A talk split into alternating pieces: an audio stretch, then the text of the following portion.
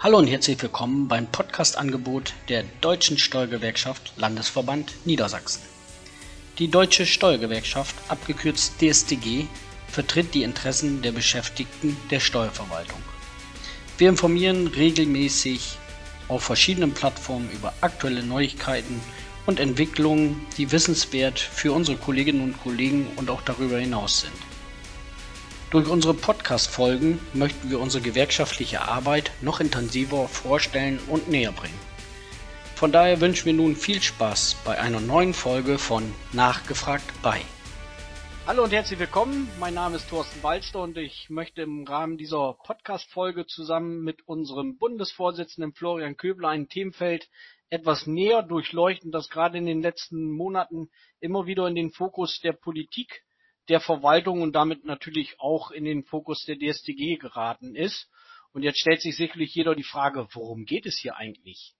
Ja, die Antwort ist ganz einfach. Es geht um die Thematik der steuerlichen Betriebsprüfung. Und zunächst, bevor wir anfangen, mein lieber Florian, herzliches Willkommen, dass du uns wieder zur Verfügung stehst, dass du wieder dabei bist. Ja, hallo Thorsten. Schön, dass ich das zweite Mal schon bei eurem Podcast dabei sein darf. Ich bin gespannt, was für Themen kommen und ich freue mich drauf.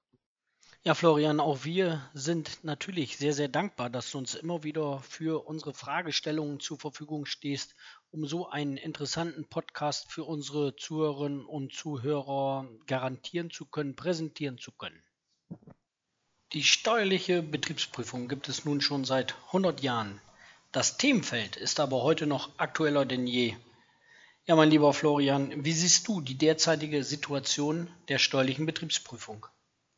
Ja, ich glaube, dass die steuerliche Betriebsprüfung oder halt einfach, wir sagen BP dazu, die ist jetzt schon so ein bisschen an den Scheideweg. Das glaube ich schon. Also du, du hast ja ganz recht. Also wir blicken auf eine sehr, sehr lange Tradition zurück. Und ich bin der Meinung, dass unsere Kolleginnen und Kollegen da draußen einen hervorragenden Job machen. Das äh, bestätigt sich ja auch immer wieder in den Statistiken. Und ähm, es ist klar, dass hier gewaltige Mehrergebnisse reingeholt werden. Und diese Mehrergebnisse, die sprechen ja auch ein klares Bild. Es wird hier für Steuergerechtigkeit gekämpft. Und trotzdem ist es so, dass ähm, um diese Betriebsprüfung herum natürlich die Digitalisierung auch nicht Halt machen kann. Und ähm, die Unternehmen, die geprüft werden, vor allen Dingen natürlich die, die mittleren und die großen, die sind ja die letzten Jahre, die letzten Jahrzehnte ähm, hat sich da ja gewaltig was getan. Also ich spreche in dem Fall von der, von wirklich von der, ähm, naja, es wird immer internationaler, also der Internationalisierung der Unternehmerschaft. Und äh, was halt früher ausschließlich in Deutschland stattgefunden hat, äh, das findet halt mittlerweile mit Betriebsstätten quer über die ganze Welt statt. Und ähm, da ist es jetzt einfach so, dass es auch internationale Entwicklungen gibt in der Betriebsprüfung, also beispielsweise auf der Ebene der OECD, also dieser Zusammenschluss von den großen Wirtschaftsnationen. Ähm, das Ganze dort wird ICAP-Prozess genannt und da will man halt einheitliche Standards schaffen für die Betriebsprüfung. Und dann ist auf der anderen Seite der Wunsch der Unternehmerschaft immer wieder gegenüber der Politik vorgetragen, jawohl, diese Betriebsprüfung muss schneller kommen, als es bisher ist. Ähm, wobei wir auch wissen, dass das sicherlich nicht äh, das Finanzamt schuld ist dran. Also das möchte ich jetzt hier an dieser Stelle schon auch mal klar sagen. Aber in diesem Themenfeld bewegen wir uns und ähm, da hat es jetzt eben die letzten Jahre doch die ein oder andere Entwicklung gegeben, Thorsten. Und ich glaube, auf diese Entwicklung, die, auf die wollen wir heute eingehen. Ja, genau. Und deswegen hatte ich ja auch gesagt, zum einen 100 Jahre alt, aber BP immer wieder jung. Und wenn man jung ist, muss man sich immer wieder neuen Aufgaben, neuen Herausforderungen stellen. Und ja, seit Anfang des Jahres sind nun auch Bestrebungen des Bundesministeriums für Finanzen und der Länder bekannt, wonach es Änderungen in der Betriebsprüfung geben soll, wonach man Änderungen umsetzen möchte. Äh, Florian, gib uns mal einen Einblick, wie diese denn überhaupt aussehen sollen. Also man muss hier vom Grundsatz mal ein klein wenig unterscheiden. Es gibt eine Säule, ähm, das sind die sogenannten Betriebsgrößenklassen. Und äh, da hat das BMF gesagt, jawohl, ähm, wir wollen diese Betriebsgrößenklassen abschichten. Also das sollen ein Teil der Großbetriebe soll jetzt zu Mittelbetrieben gemacht werden, die Mittelbetriebe zu Kleinbetrieben und die Kleinbetriebe zu KST-Betrieben.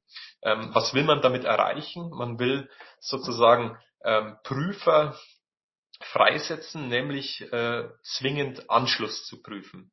Äh, wir haben uns da als DSTG die letzten Jahre, wir haben da auch Stellungnahmen geschrieben, ganz, ganz klar äh, dagegen ausgesprochen. Also wir sehen das nicht als zielführend an, weil wir der Meinung sind, dass man so einen Schritt durchaus mal überlegen kann, aber der muss sozusagen das Ergebnis eines anderen Prozesses sein. Ja, und ähm, dieser Prozess, der, den wollen wir später beschreiben. Aber im Grunde genommen jetzt einfach mal so äh, aus dem Ärmel heraus die Betriebsgrößenklassen nach unten anzupassen, das geht aus unserer Sicht überhaupt nicht, weil das eben Probleme mit sich bringt beispielsweise Probleme für die Personalbedarfsberechnung. Und es ist einfach so, dass anhand der Größenklasse ähm, über die PersBB auch geregelt ist, wie viele Prüfer in der Betriebsprüfung jeweils aktiv sind. Also das heißt, je mehr Großbetriebe, je mehr Mittelbetriebe, desto mehr Prüfer. Und wenn jetzt eben aus den Mittelbetrieben plötzlich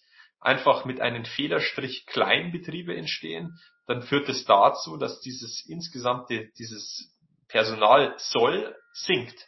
Und äh, da muss man gewaltig aufpassen, weil nur indem die Unternehmen sozusagen mit einem Federstrich eine andere Größenklasse bekommen, äh, ist die Arbeit, hat sich ja nicht verändert. Also die Arbeit ist 100% gleich geblieben. Bloß soll diese Arbeit jetzt vielleicht von weniger Leuten gemacht werden. Das kann so nicht sein. Mir muss dazu sagen, dass wir hier als DSTG, auch die einzelnen Landesverbände, sehr, sehr aktiv sind und auch entsprechende Gespräche geführt haben, dass das nicht der Ausfluss sein darf, dass hier am Personal gespart wird. Und ähm, in den meisten Bundesländern haben wir hier auch schon Zusagen, dass das nicht der Plan war.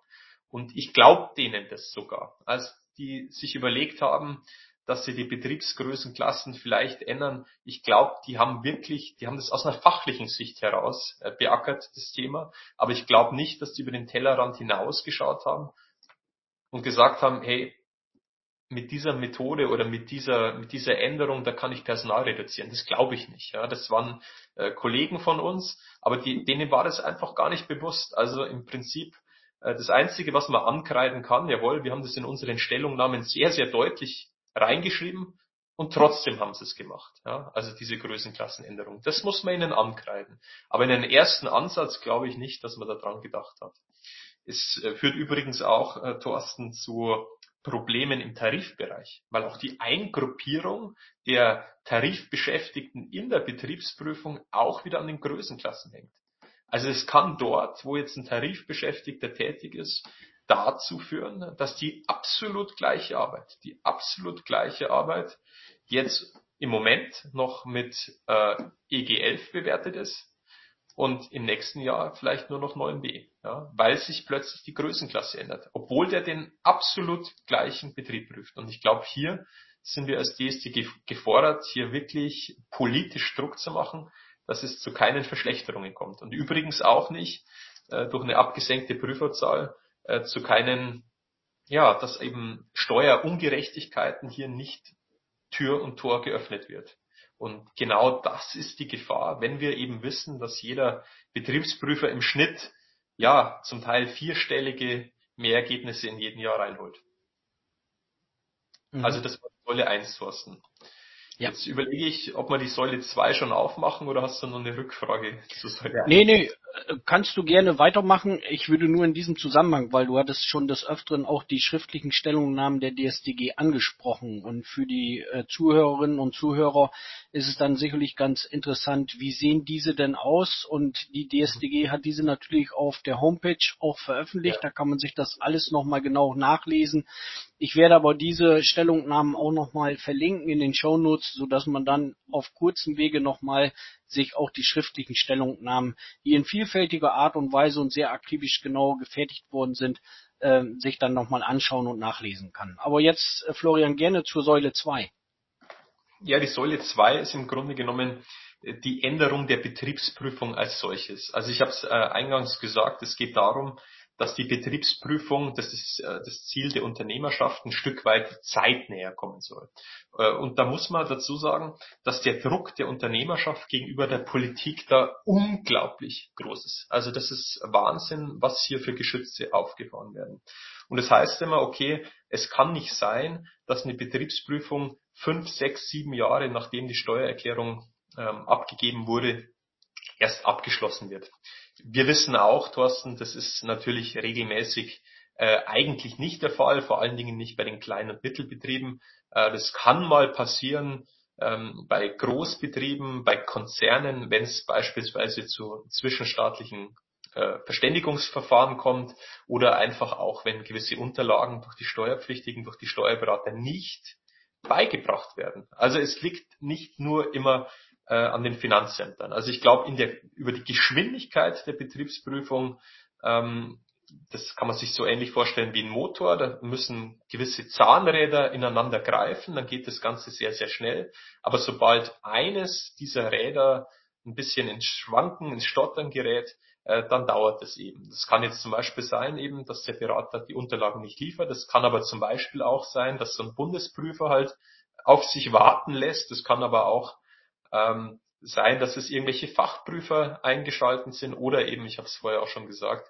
äh, dass auch das Ausland ganz gerne mal auf sich warten lässt. Wir haben ja auch nicht nur ähm, Partner da in den anderen Staaten, die unglaublich schnell sind und jeder, der mal äh, auf die Kanalinseln eine Auskunftsersuchung gestellt hat, der weiß, wovon ich spreche. Also das heißt, ähm, die Schuld von dieser längeren Zeitdauer ist sicherlich nicht bei der Finanzverwaltung alleine zu suchen, aber trotzdem ist es im Raum. Und jetzt hat die Politik im Grunde genommen gesagt, okay, wir müssen da was machen.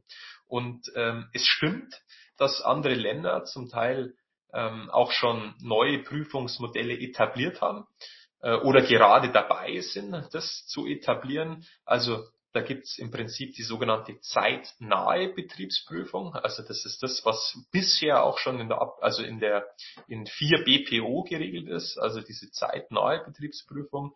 Ähm, es gibt aber auch Modelle, die nennen sich begleitende Kontrolle. Also das heißt, äh, das ist beispielsweise in Österreich so ein Projekt, ähm, dass während des aktiven Prozesses Prüfer in das Unternehmen reingehen, um sich anzuschauen, was treiben diese Jungs da? Also wie gehen die mit Steuerthemen um?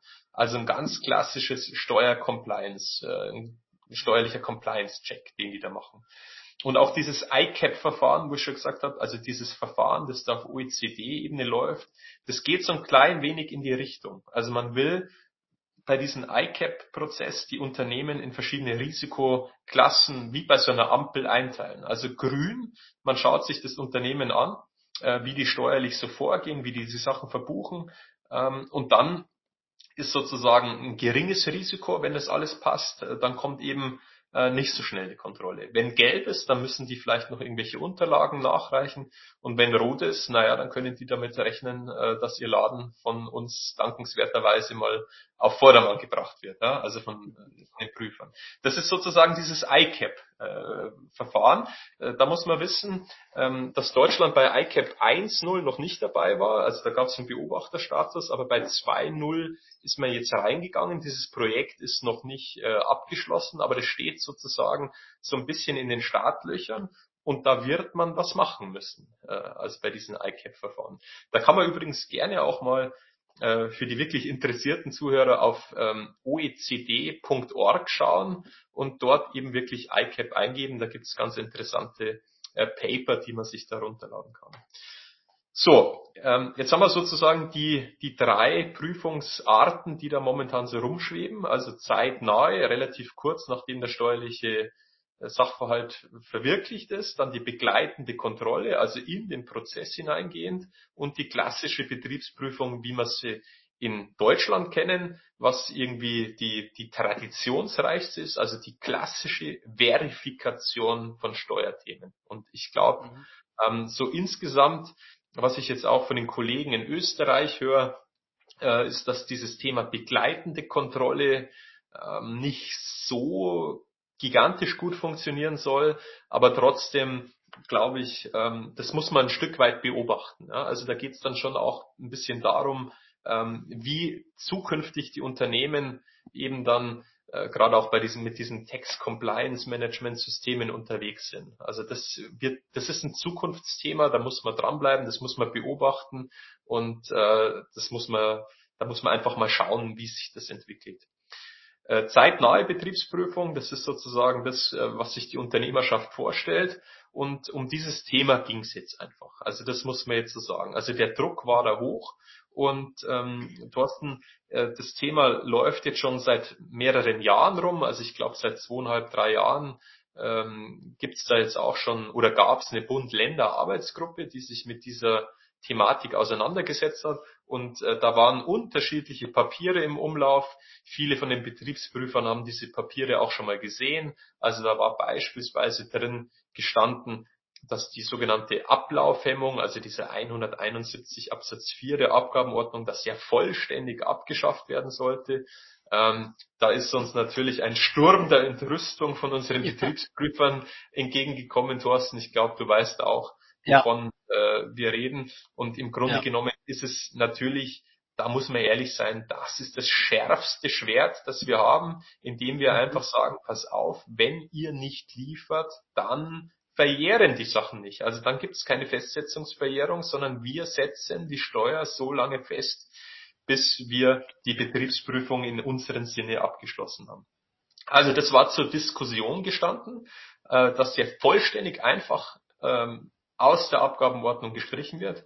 Aber ich nehme es mal vorweg, wir haben dann in diesem Prozess sehr, sehr intensive Gespräche geführt mit Politik, aber auch mit äh, BMF und äh, all das konnte verhindert werden. Und jetzt äh, ist es so, dass auch in dieser Bund-Länder-Arbeitsgruppe und auf BMF-Ebene ist jetzt ein Kompromiss rausgekommen. Und dieser mhm. Kompromiss, der war jetzt vor kurzem ähm, im Bundestag. Also da waren wir auch in der Bundestagsanhörung dazu. Natürlich haben wir da auch eine Stellungnahme dazu geschrieben. Und äh, ich glaube, dieser Kompromiss, der da rausgekommen ist, der wird uns unglaublich fordern. Also der wird uns fordern. Ähm, mit dem bin ich persönlich jetzt nicht super, super happy. Aber ich glaube, irgendwie werden wir den Kompromiss auch umsetzen können. Okay, also es, man kann sehen, es ist eine Menge im Fluss, es ist eine Menge im Werden. Äh, man sieht aber auch, dass die fachliche Expertise der DSDG dort sehr, sehr wichtig ist und dass wir das Thema auch von Seiten der DSDG aktiv begleiten und dementsprechend immer wieder unsere fachliche Expertise einbringen.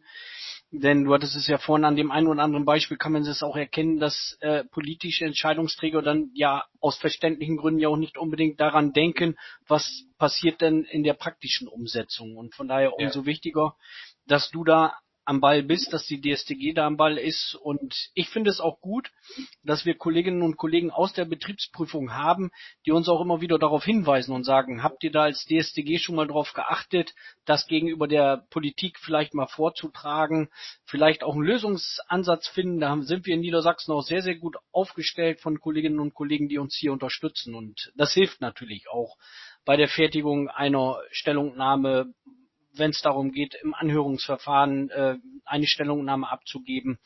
Und ja, es bleibt ein spannendes Thema. Absolut. Aber wie so, ja. aber das ist ja wie so oft bei allen steuerlichen Dingen, Florian, ähm, man weiß heute nicht, was morgen passiert, weil es kann sich auch übermorgen schon wieder was ändern. Ja, das so. stimmt. Ich möchte an dieser Stelle auch wirklich nochmal Danke sagen. Äh, danke an alle, die, die da auch ein Stück weit beratend tätig waren. Mhm. Auch jetzt wirklich in Niedersachsen, da haben wir eine tolle Truppe beieinander. Und ähm, das ist gut und das, das brauchen wir hier in Berlin auch, dass man wirklich aus der Praxis, und das ist ja genau die Stärke der DSTG, der DSTG-Familie, dass man genau diese Inputs, diese Insights in die Praxis dann auch in die Politik transferieren. Und ja, vielleicht sage ich jetzt einfach auch mal noch, jetzt ist ja sozusagen die Spannung ein bisschen gestiegen, ähm, was denn da jetzt in diesem Kompromiss so drin steht. Einfach um jetzt mal ein paar ja, Schlagworte, diejenigen, die es noch nicht mitbekommen haben, ähm, dass man das einfach mal sagt. Also im Wesentlichen, ich äh, simplifiziere jetzt äh, sehr extrem, aber im, im Wesentlichen sind insgesamt drei verschiedene Bereiche drin, die jetzt einfach neu sind. Äh, das erste und damit ähm, entgegnet man sozusagen den Unternehmern, okay, ähm, das mit der Zeitnähe für die wirklich kritischen Sachen, die bei euch wirklich zeitkritisch sind, gibt es jetzt eine neue Möglichkeit, nämlich die Möglichkeit, einen sogenannten Teilabschlussbericht zu erstellen. Mhm. Also das heißt, da können Sachverhalte, äh, die strittig sind, können vorgezogen werden. Also das wird vor allem natürlich, äh, ist klar, das betrifft hauptsächlich die Konzerne. Ich denke da zum Beispiel an Verrechnungspreisproblematiken. Ja? Also da mhm. hast du jetzt so einen äh, Anlagenhersteller und der baut da gerade eine Anlage in Vietnam auf. Äh, der braucht da fünf Monate dafür, dann begründet er damit natürlich eine steuerliche Betriebsstätte. Und jetzt ist die Frage, wie werden jetzt da die Verrechnungspreise gestaltet? Und wie es der Teufel so haben will, äh, setzt plötzlich Vietnam da drüben eine Betriebsprüfung ein. Und äh, dann sagen die Vietnamesen natürlich, nee, wir wollen diesen Verrechnungspreis und äh, wir setzen den jetzt fest. Und dann ist es natürlich ein Stück weit schwierig, wenn Deutschland dann sechs Jahre später sagt, okay, diesen Verrechnungspreis akzeptieren wir nicht, dann führt es bei den Unternehmen natürlich zu einer faktischen Doppelbesteuerung, weil ich glaube, mit Vietnam haben wir kein Doppelbesteuerungsabkommen.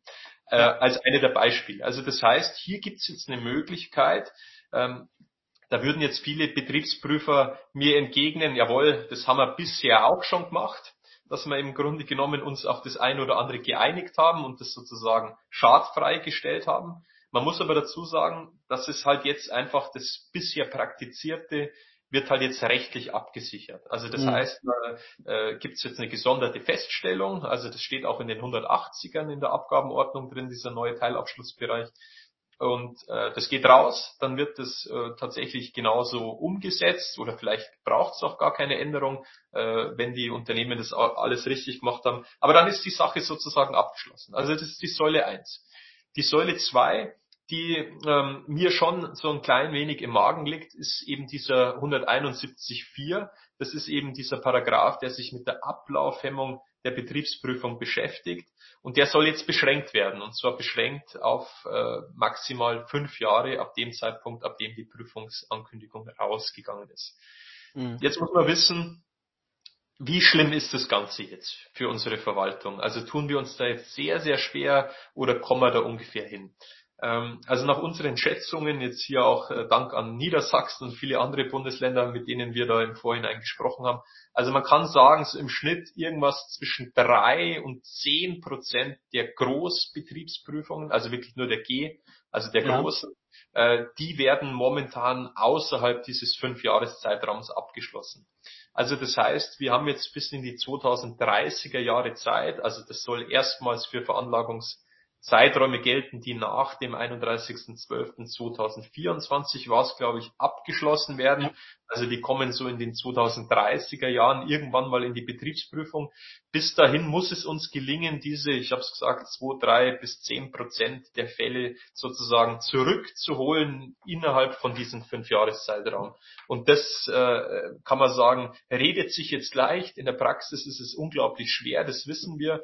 Und da wird es jetzt auch darum gehen, dass die Mittelbehörden da wirklich Konzepte entwickeln und ich will jetzt nicht sagen Zielvereinbarungen, aber im Prinzip müssen wir uns einen Plan überlegen, wie wir sozusagen diese äh, einstelligen Prozentzahlen, äh, dass wir die in diesen Fünfjahreszeitraum reinkriegen. Ja, und das da ist, hilft ja, Florian, vielleicht wenn ich da einhaken darf, da hilft ja dann auch die Personalausstattung, ist da natürlich ein wichtiger Baustein bei der ganzen Geschichte. Das darf man natürlich auch nicht verkennen. Äh, wir wissen beide und viele Kolleginnen und Kollegen, viele Zuhörerinnen und Zuhörer wissen, wie es im Moment personell auch in den Betriebsprüfungsstellen aussieht.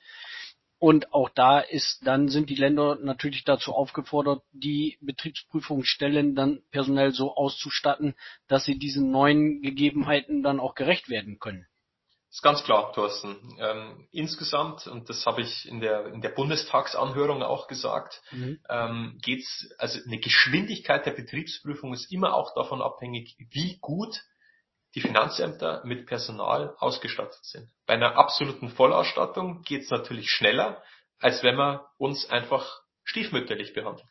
Und von ja. daher glaube ich, muss die Politik schon auch sagen, jawohl, ich will, dass das Ganze besser wird, dass das Ganze schneller wird.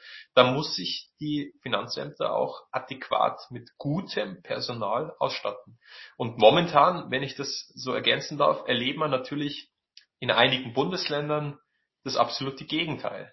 Also es gibt Länder, in denen Betriebsprüfer abgezogen werden, um sich um die Grundsteuer zu kümmern. Und ich glaube, das ist der denkbar falsche Weg. Also hier hätte man halt eher handeln müssen mit Tarifbeschäftigten oder Einstellungen, um eben auf diese Grundsteuer zu reagieren. Insgesamt ist es unglaublich, also wenn ich das jetzt einfach nochmal sagen darf, was momentan für Abwehrkämpfe erforderlich sind und ihr, ihr lest es ja auch so ein bisschen in den, ja. in den Medien, was ich da immer so vor mir gebe. Ich habe momentan das Gefühl, dass jede Entlastungsmaßnahme, die irgendwie in sich ja immer irgendwie eine gewisse Gerechtfertigung äh, hat. Ja, braucht man nicht drüber diskutieren. Aber es muss alles immer über das Steuerrecht geregelt werden. Ja. Und das ist, es ist schändlich, ja, weil wir jetzt schon mit Arbeit voll sind und wenn man da mal in die Servicezentren reinschaut mit der Grundsteuer und es ist jetzt schon Full House, ja, wir wissen eigentlich gar nicht, was wir zuerst machen sollen. Und was macht man jetzt? Jetzt will man beispielsweise die Energiepreispauschale bei den Rentnern wieder der Einkommensteuerpflicht unterliegen. Jetzt weiß man, okay, vielleicht nicht so harmlos, nur oder nicht so schlimm, nur ein Drittel der Rentner muss überhaupt eine Steuererklärung abgeben. Ja, aber die restlichen zwei Drittel, was machen die jetzt? Äh, die reden beim Kaffeeklatsch drüber und äh, es kommt halt am Ende des Tages die Frage auf, muss ich vielleicht jetzt eine Steuererklärung abgeben? Und wer ja. das nicht genau weiß, was macht man? Dann ruft man halt mal an. Dann ruft man an beim Finanzamt oder man geht halt mal in so ein Servicezentrum rein. Und das sind genau die Sachen, die brauchen wir eigentlich nicht ja, in, in, der derzeitigen Situation.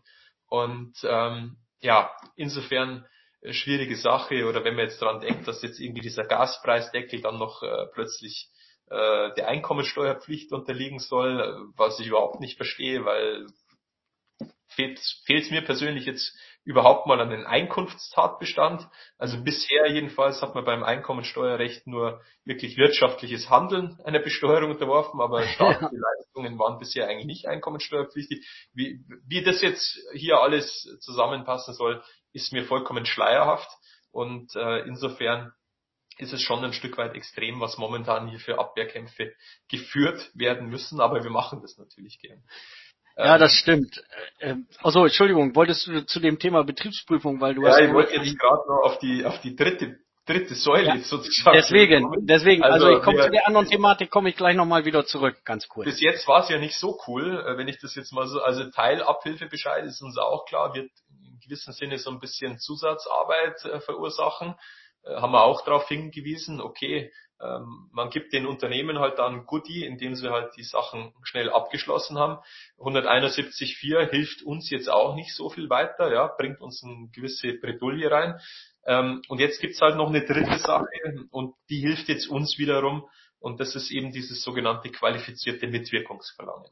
Also das mhm. heißt, wenn ein Unternehmer jetzt eben nicht compliant ist, wenn der uns nicht sofort die Unterlagen liefert oder vielleicht auch ein Steuerberater, und ich weiß ja aus dem Bekanntenkreis auch ganz gut, äh, dass man da halt dann doch mal länger wartet und dann ruft man halt wieder an und dann kommt nichts und so weiter. Und für diese Patienten, wobei ich vielleicht, das muss ich davor noch sagen, ich glaube mit den meisten Beratern sind wir ja sehr, sehr gut gemeinsam unterwegs. Ja. Aber es gibt halt auf allen Seiten solche und solche. Und äh, für genau diese Spezies äh, gibt es jetzt dann in der Abgabenordnung ähm, eben dieses qualifizierte Mitwirkungsverlangen. Das ist ein Verwaltungsakt, den wir da rausschicken. Und äh, da ist eine Frist gesetzt, normalerweise vier Wochen. Man muss dazu sagen, es ist eine Fristverlängerung möglich. Und wenn sie es dann nicht liefern, die Unterlagen, dann gibt's fixe Verzögerungsgelder. Also das heißt, da entstehen dann pro Tag mindestens 100 Euro Verzögerungsgeld. Und äh, das kann aber dann auch je nach äh, Umsatzgrenze auch nach oben angepasst werden, weil 100 Euro, das wissen wir auch, mhm. das wird jetzt so ein Unternehmen ja. wie der Deutschen Bahn, das wäre jetzt eher überschaubar ja, von der Wirkung. Äh, und deswegen hat man gesagt, okay, in den Fällen kann man da auch nach oben anpassen, wenn gewisse Umsatzgrenzen halt überschritten sind. Also mhm. das ist jetzt im Grunde genommen das, um uns die Möglichkeit zu geben, in solchen Fällen, wo halt die Leute nicht so aktiv mitarbeiten, äh, dann doch diese fünf Jahre, die wir jetzt dann bald Zeit haben werden, das ist diese 171.4, dass wir den irgendwie schaffen können. Weil eins darf nicht sein, dass mit Verzögerungen der Steuerberater oder mit Verzögerungen der Unternehmen ganz bewussten sozusagen verhindert wird, dass wir die richtige Steuer festsetzen. So, das war jetzt die dritte Säule. Amen, hätte ich jetzt beinahe gesagt. Äh, Nein, ich, aber ich weiß gar nicht. Also der, der, der Podcast heute, äh, Thorsten, der ist ja jetzt schon ein bisschen rechtslastig. Aber das Gute ist ja, wir haben, wir haben so viele unglaublich kluge Betriebsprüfer draußen, also die verstehen im Zweifelsfall mehr, wovon ich rede, als ich selber. Und ich könnte mir vorstellen, dass für den einen oder anderen aus dem privaten Bereich auch dieser Podcast ganz interessant sein könnte. Denn das ist ja natürlich auch eine, äh, wie heißt es, Thematik, die natürlich auch in der Steuerberaterschaft für die Steuerberaterschaft sehr interessant ist, aber auch für Unternehmerinnen und Unternehmer, weil für die gibt es dann ja auch in der Zukunft äh, Veränderungen, auch im da muss man natürlich sagen, mit der Steuerbehörde wenn du das jetzt sagst mit den Steuerberatern, äh, denen ist, äh, also das, ich plaudere jetzt mal ein bisschen aus dem Nähkästchen, aus gewissen Veranstaltungen, mhm. wo wir da natürlich ja. hatten und auch aus der Bundestagsanhörung, dieses qualifizierte Mitwirkungsverlangen, das ist denen natürlich der absolute Dorn im Auge. Klar. Also das muss man, das muss man so sehen. Also damit gehen die mit allen Mitteln vor. Und ich war da vor kurzem auch mit dem Präsidenten der Steuerberater äh, des Steuerberaterverbandes, dem Herrn Lüth, zusammen.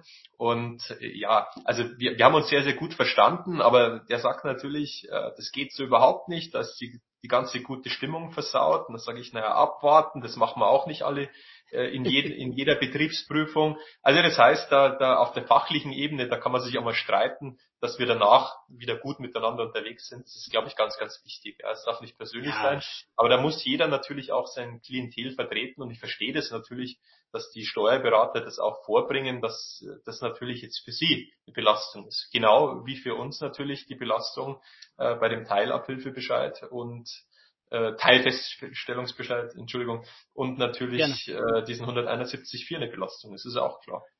Aber dort ist es ja auch zu Anfang gesagt, wir sprechen hier von einem Kompromiss. Und beim Kompromiss müssen beide Seiten aufeinander zugehen. Und ich glaube, dass wir da müssen wir dann mal schauen, wie es in der Zukunft weiter aussieht. Wir werden da am Ball bleiben und du hattest es ja vorhin schon gesagt, man konnte merken, mit was für ein Feuer du dann auch in den Anhörungen, äh, wie heißt es, immer vor Ort bist als Sachverständiger im Finanzausschuss des Bundestages. Ähm, ja, gerade am 7.11. war ja auch die Anhörung zum Jahressteuergesetz 2022. Zwei Punkte hattest du ja gerade schon mal angesprochen. Ähm, Florian, vielleicht magst du ganz kurz nochmal eben erläutern, ähm, was sonst noch für Punkte dort auf der Agenda standen. Ja, äh, also diese Anhörung zum Jahressteuergesetz 2022, das war schon eine eine große Anhörung, die hat auch zwei Stunden gedauert, aber das war auch gerechtfertigt. Äh, warum? Ähm, die Unterlagen alleine, die uns der Finanzausschuss da übersandt haben, das waren 410 Seiten, also 410 Seiten neue Steuergesetze und ähm, die müssen natürlich auch behandelt werden. Jetzt, äh, wenn mich jemand fragen würde, was war das Wichtigste jetzt für eure Leute? Ich glaube, ähm, insgesamt haben wir eine, eine Forderung der DSTG, die wir ja auch am Gewerkschaftstag, Thorsten, du warst mit dabei, äh, beschlossen haben. Da geht es um diese Homeoffice-Pauschale. Äh, ja. Wir haben gefordert, das muss jetzt endlich mal entfristet und auch ein Stück weit nach oben angepasst werden. Und das ist jetzt drin im Jahressteuergesetz. Also es wird bei dieser Homeoffice-Pauschale zu einer Entfristung kommen. Also das heißt, die kommt einfach dauerhaft jetzt ins Gesetz rein. Ähm, nach wie vor fünf Euro am Tag, aber äh, der maximal abziehbare Betrag erhöht sich auf 1000 Euro, äh, was eben ungefähr 200 Tagen im Homeoffice entspricht. Und darüber hinaus wird es Erleichterungen beim sogenannten häuslichen Arbeitszimmer geben. Und zwar äh, kennen wir da ja diesen Pauschbetrag, diese 1250 mhm. Euro, äh, die bisher eigentlich das Maximale dargestellt haben, aber es musste nachgewiesen werden. Dieser Nachweis entfällt künftig also das heißt, es kann automatisch 1250 Euro können abgezogen werden, wenn eben kein anderer Arbeitsplatz zur Verfügung steht. Ja. Jetzt war in der Anhörung so ein klein wenig die Diskussion, ja, warum erhöhe ich jetzt diese Homeoffice-Pauschale nicht gleich auf 1250 Euro? Äh, dann habe ich gesagt, naja, wartet doch mal ab, es sind doch ein bisschen Unterschiede. Beim Homeoffice ist es so, dass ja pro Tag 5 Euro ähm, mhm. sozusagen frei sind äh, ist klar. Das geht bis zu 200 Tagen. Und äh, wenn man jetzt mal so in unsere Veranlagungszeit zurückdenkt, dann hat halt so ein Arbeitsjahr ungefähr 220 oder 230 Arbeitstage. Äh, also das heißt, bis 200 ist schon mal Homeoffice kein Problem. Und wenn einer wirklich noch mehr im Homeoffice arbeitet, dann glaube ich, irgendwann dass der Arbeitgeber dem auch sicherlich keinen anderen Arbeitsplatz mehr zur Verfügung steht, stellt oder zumindest keinen festen anderen Arbeitsplatz mehr, so dass er ja dann automatisch schon diese 1250 Euro Grenze, äh, diesen 250 Euro Betrag in Anspruch nehmen kann. Die mhm. dritte Sache natürlich für diejenigen, äh, wo es keinen anderen Arbeitsplatz gibt und wo es auch der Mittelpunkt ist, und äh, beispielsweise jetzt ein Schriftsteller, ein abgegrenztes Arbeitszimmer und der ist nur da aktiv. Natürlich, äh, das ist äh, für den äh, ist es möglich, äh, das Arbeitszimmer vollständig abzuziehen, eben als Werbungskosten oder Betriebsausgaben, aber dann eben mit den entsprechenden Nachweisen. Also diese Dreiteilung wie bisher, bloß mit der Änderung, dass die Homeoffice-Pauschale halt jetzt insgesamt ein bisschen erhöht wird, äh, auf dauerhaft äh, erhöht wird und bei diesen 1250 Euro entfällt die Nachweispflicht. Wir haben in der Anhörung ein bisschen ähm, kritisiert, möchte ich jetzt mal sagen, bei verschiedenen Freibeträgen ähm, zwar kritisiert, dass sich ja die Mieten und die Preise für Immobilien jetzt gerade in den Großstädten die letzten Jahre unglaublich nach oben entwickelt haben und insofern diese 1250 Euro, die die gibt's ja jetzt schon, ich hätte jetzt beinahe gesagt, Jahrzehnte. Also ich glaube, hier muss man vielleicht auch mal nach oben anpassen, um eben diesen Mietpreisen Rechnung zu tragen. Und wir sehen das auch und dieser Betrag war jetzt eben auch drin bei diesem Freibetrag für auswärtig untergebrachte Kinder, die sich eben in Berufsausbildung oder im Studium, also das klassische Kind, äh, das halt jetzt in eine andere Stadt geht, um dort zu studieren, da kann man Freibetrag abziehen und der soll jetzt geringfügig erhöht werden, ich glaube auf 1200 Euro, wenn ich das richtig im Kopf habe. Und äh, da haben wir aber auch gesagt, naja, das spiegelt eigentlich die Mieten nicht mehr wieder und beispielsweise auch bei der doppelten Haushaltsführung, wo äh, sozusagen maximal 1000 Euro im Monat, im Monat steuerlich geltend gemacht werden können. Der Betrag ist auch schon Ewigkeiten nicht mehr angepasst worden. Und wenn man da jetzt in Großstädte Berlin, München, äh, Hamburg und Co äh, reinschaut, da gibt's halt um diese Preise keine warme Miete mehr. Das ist irgendwie leider so. Also das heißt, man muss, glaube ich, insgesamt mal den ein oder anderen Betrag im Steuerrecht einfach mal prüfen. Ja. Genau, das war's, glaube ich, jetzt mal so die, die, die spannendsten Punkte aus dieser Jahressteuergesetzanhörung. Es war dann noch ewige Diskussion um das Thema Registerfälle.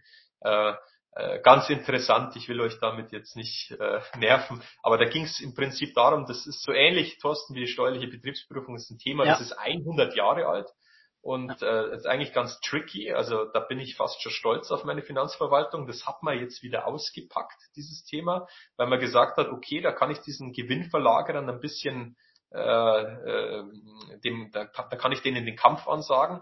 Und zwar geht es darum, dass jetzt Patente oder Lizenzen in deutschen Registern eingelagert sind, aber sozusagen dieser Patentnutzer der Patentverkäufer keinen inländischen Wohnsitz haben. Und äh, trotzdem, nur durch diesen Nexus, also durch dieses, ähm, in dem das Patent in Deutschland lagert, entsteht bereits eine beschränkte Steuerpflicht. Das hat äh, die Finanzverwaltung gesagt. Und äh, um diese Fälle ging es jetzt auch in der Anhörung, also dass man das zukünftig ein bisschen anders machen will, und zwar nur noch für Fälle mit Bezug zu sogenannten Steueroasen.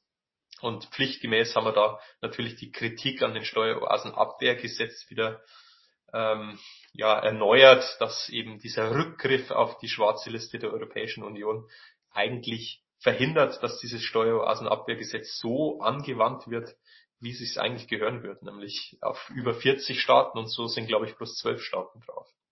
Ja, also das waren so ein bisschen die, die, die Themen, Thorsten. Ja, und, Aber äh, Stellungnahme, Stellungnahme auch auf unserer Homepage, schaut da gerne genau. mal rein. Und ganz cool, äh, diese Anhörung ist auch ähm, im Parlamentsfernsehen übertragen worden, also die ist noch in der Mediathek drin. Und für diejenigen, die abends nicht einschlafen können, die können da ja mal reinschauen, wenn sie wollen. Also zwei Stunden Anhörung zum Jahressteuergesetz 2022. immerhin meine Mutter, die hat zwar keine Ahnung von Steuerrecht, aber sie hat halt mal geschaut, was der Sohn so macht. Also äh, schaut's da auch mal rein. Genau. Und mein lieber Florian, auch wenn ich abends gut schlafen kann, auch wenn ich nicht überprüfen muss, was du machst, so habe ich mir das aber auch mal angeschaut. War wirklich sehr interessant, auch mal zu sehen, wie die Anhörung dort diesbezüglich abgelaufen ist, auch die Themenfelder, wie dann auch verschiedene ja, Vertreter dann auch argumentieren. Ähm, aber ihr habt euch da sehr, sehr gut geschlagen. Ihr habt da eine hervorragende, äh, euren hervorragenden Sachverstand auch äh, eingebracht und von daher nochmals ein ganz herzliches Dankeschön, glaube ich, auch im Namen von uns allen. Und ich glaube auch im Namen von allen Steuerbürgerinnen und Steuerbürgern, denn das Thema Steuergerechtigkeit stand da auch ganz oben auf der Agenda. Ja, Florian, so schnell vergeht die Zeit dann auch schon mal wieder. Man denkt immer auch, wir machen mal eben schnell einen Podcast über ein paar Minuten, so Viertelstunde, 20 Minuten. Länger darf er dann nicht werden, aber wenn man dann erstmal im Themenkomplex drinsteckt, äh, dann dauert es dann doch etwas länger. Ähm, das kennt man, wenn man mit Steuern zu tun hat. Ich sage auch immer, nichts ist sicherer als der Tod und die Steuern. Und äh, von daher ist das eben eine besondere Sachlage. Ich danke dir, dass du wieder zur Verfügung gestanden hast, dass du uns wieder einen spannenden Einblick in die spannende gewerkschaftliche Arbeit der DSCG gegeben hast. Und ich freue mich jetzt schon, wenn es demnächst äh, zu einem neuen Themenkomplex kommt, den wir beiden dann wieder auseinandernehmen und dann den Zuhörerinnen und Zuhörern dann, äh, wie heißt es, erläutern möchten. Und von daher danke dir nochmal, Florian. An dieser Stelle einen schönen Gruß aus Niedersachsen in unsere Bundeshauptstadt nach Berlin. Grüß mir alle Lieben dort bei dir in der Bundesgeschäftsstelle und alle die, die wir da so kennen. Super, ganz, ganz vielen Dank, Thorsten, dass ich wieder mal im Podcast dabei sein durfte. Ähm, ein nächstes Mal natürlich sehr, sehr gerne. Und an alle Zuhörerinnen und Zuhörer, bitte scheut euch echt nicht. dscg.de, da sind auch meine Kontaktdaten drauf. Also jeder, der mir schreiben mag oder einfach sagen will, hey, das war nicht so cool, was du da gemacht hast. Also meldet euch und ich freue mich drüber. Oh gut, über das letzte jetzt nicht, aber auf Input freue ich mich immer. ja, das, das krieg ich. Wir machen so, die Schelte bekomme ich und der Lob geht dann nach Berlin. Also von daher. Das ist eine gute Arbeitsteilung, Das ist eine gute Arbeitsteilung. Wunderbar. In diesem Sinne, Florian, mach's Ciao. Gut. Ciao, ciao und allen Zuhörerinnen und Zuhörern natürlich auch alles Gute. Bis dahin. Ja, dies war ciao. wieder eine neue Folge von Nachgefragt bei dem Podcast-Angebot der Deutschen Steuergewerkschaft Landesverband Niedersachsen. Informationen zu dieser Folge finden Sie in den Show Notes. Weitere Informationen zur Deutschen Steuergewerkschaft finden Sie auf unserer Homepage www.dstgnds.de, unserem YouTube-Channel der DSTG und über unsere Facebook, Instagram und Twitter-Accounts sowie auch über die App Pipasch. Bleiben Sie auch in der Zukunft gesund und munter. Und es gilt natürlich, alleine ist man stark, gemeinsam aber unschlagbar. Deswegen DSDG. Wir freuen uns, wenn Sie das nächste Mal wieder bei uns sind. Bis dahin.